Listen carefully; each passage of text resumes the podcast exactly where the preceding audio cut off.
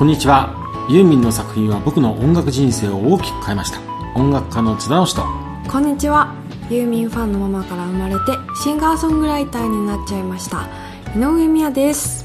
というわけで「ディアユーミンシーズン2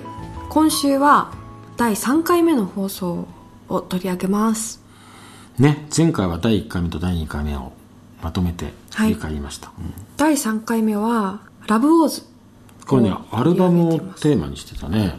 そうですね、うん、ユーミンはアルバムごとに世界観があるねという話から、うん、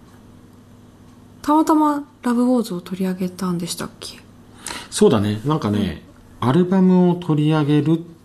ていうのは、うん、結局僕らの何この「ディアユーミンのラジオのその番組の成り立ちが、はいはい、あの何かっていうとテーマがたった一個だったのね基本的には、うん、それはユーミンの作品ユーミンの素晴らしさを、うん、あのみんなで語り合う、うん、それだけで番組が成立するのってすごい珍しいよねと、でもユーミンだとできるねと。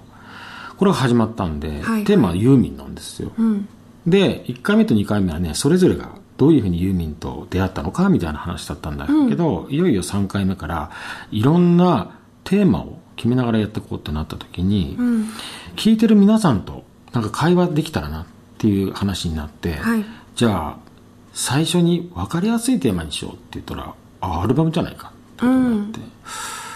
うん、でまあアルバムの中で、えー、ラブオーズを取り上げたんだよねこの時はね。そうでしたね、うん、で、まあ、曲をかけながら、まあ、ラブオーズの時に津田さんはどんなふうに過ごしてたかとか、うん、80年代は私にとって未知だったので、うん、その80年代に対する憧れを語ったりなんかしてましたね、うん、番組の終盤は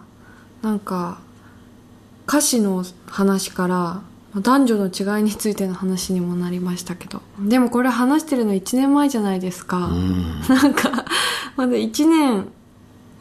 たかが1年でもされど1年で、うん、1年で考えることって変わるから、うん、あら1年前ってそんなこと言ってたのねって いうなんかあの恥ずかしい気持ちになりました。あ本当に？うん。なんかあのー、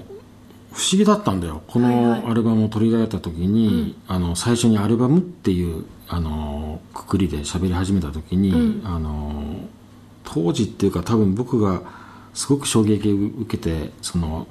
今回ご紹介した「ラブオーズまで、はい、えー、っと8年ぐらいの月が経ってるんだけどその間に発表されたアルバムがもうすごいアルバムばっかりなのにペースの速さに驚いたのでそれは多分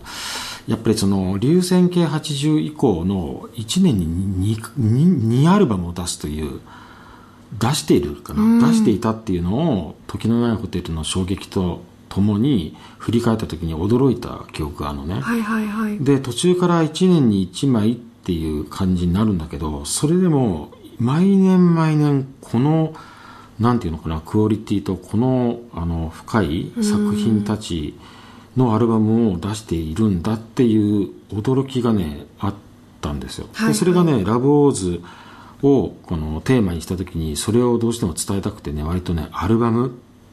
ごとにテーマがあって、しかもその全部の内容が深いっていう一言で終わらせちゃってたのねこの番組の時には、うん、でもその時に思っていたのはその驚きだったのね、うん、だから多分この時ね俺覚えてるのはその一つテーマをあのアルバムにしたのはあのなんかテーマを分かりやすくすることであの聞いてる皆さんとも会話がしたいなと思った、うんうんうんうん。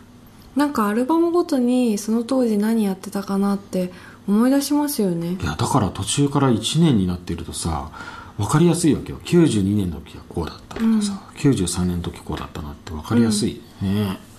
今回はこの回だと、まあ、ラブウォーズの中から「えー、ラブウォーズ心ほどいてワンダラーズアニバーサリー」をかけてますそのアーカイブだとね曲が聴けないっていうのはあるけれども、うん、そこはその実際に、えー、自分の持ってる音で聴きながら聴いてもらえると嬉しいなと思うんだけど、うん、思い出すのはそのアルバム「ラブウォーズあなたにとって曲なんですかって言った時に僕はホームワーク必ず入れるかなみたいな、この番組ではかけられてなかったけどね。ああそうか。そういう話題も楽しいなみたいな、だからなんかせっかくウェブに場所を移したんでなんかそんな会話がちらほらとあっても楽しいななんて思って、うん、うん、そうですね、うん、そんなわけで「ディアユーミンシーズン2」今日は第3回目お届けいたしました。また来週